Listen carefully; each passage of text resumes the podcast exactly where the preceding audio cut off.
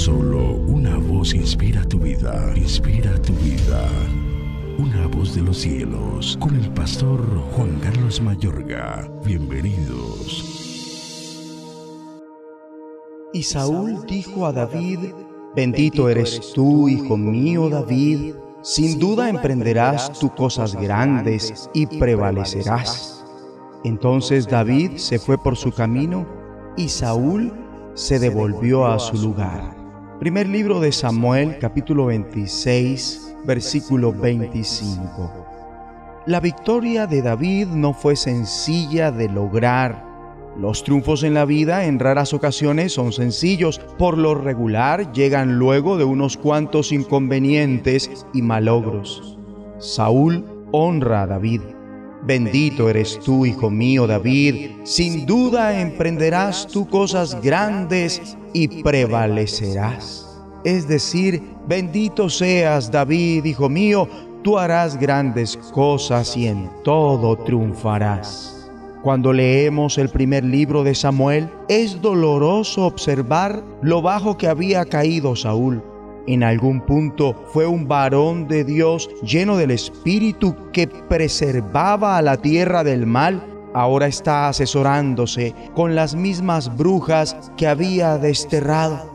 Pese a todo, en el versículo 19 del capítulo 28 insinúa que ya en el Antiguo Testamento se comenzaba a tener una idea con relación a la vida posterior a la muerte y que pese a todo lo que había realizado, el Señor salvó a Saúl, pues le dijo en boca del profeta Samuel, y mañana estaréis conmigo tú y tus hijos pero igualmente se puede apreciar el lado más oscuro del carácter de David.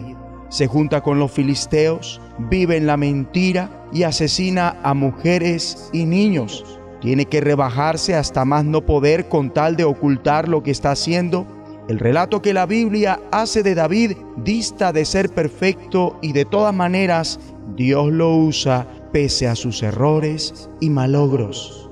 Por otra parte, del mismo modo se aprecia en el primer libro de Samuel a David en su punto máximo. David contó con el chance de vengarse de Saúl, quien lo estaba intentando asesinar. Aún así, David rehusó tomar venganza. Contaba con un gran respeto por Saúl porque Saúl se hallaba en una posición de autoridad. Aclara quién puede impunemente alzar la mano contra el ungido del Señor que el Señor me libre de alzar la mano contra su ungido. David estuvo siempre leal y fiel a Saúl a pesar de que Saúl estaba intentando acabar con su vida. Amable oyente, en este sentido, imita el modelo de David y rehúsate a dejarte arrastrar por el pecado en un intento de zafarte de una persona con autoridad sobre ti. Inclusive Saúl reconoce la justicia y fidelidad de David. Saúl ve que sin duda emprenderá cosas grandes y prevalecerá. Es decir, que David hará grandes cosas y ciertamente triunfará. Mi amable oyente, la vida de David nos alecciona que no debemos esperar la prosperidad y la victoria instantáneamente. Con frecuencia Dios nos acondiciona para esto mediante los tiempos complicados, de problemas e incluso fracaso o pérdida. Es en estos años de prueba en los que, como David, no debemos proceder por venganza, en su lugar, con amor, honor y respeto. Oremos juntos. Padre bueno, te agradecemos por servirte de nosotros de ese modo tan extraordinario aun cuando te hemos fallado.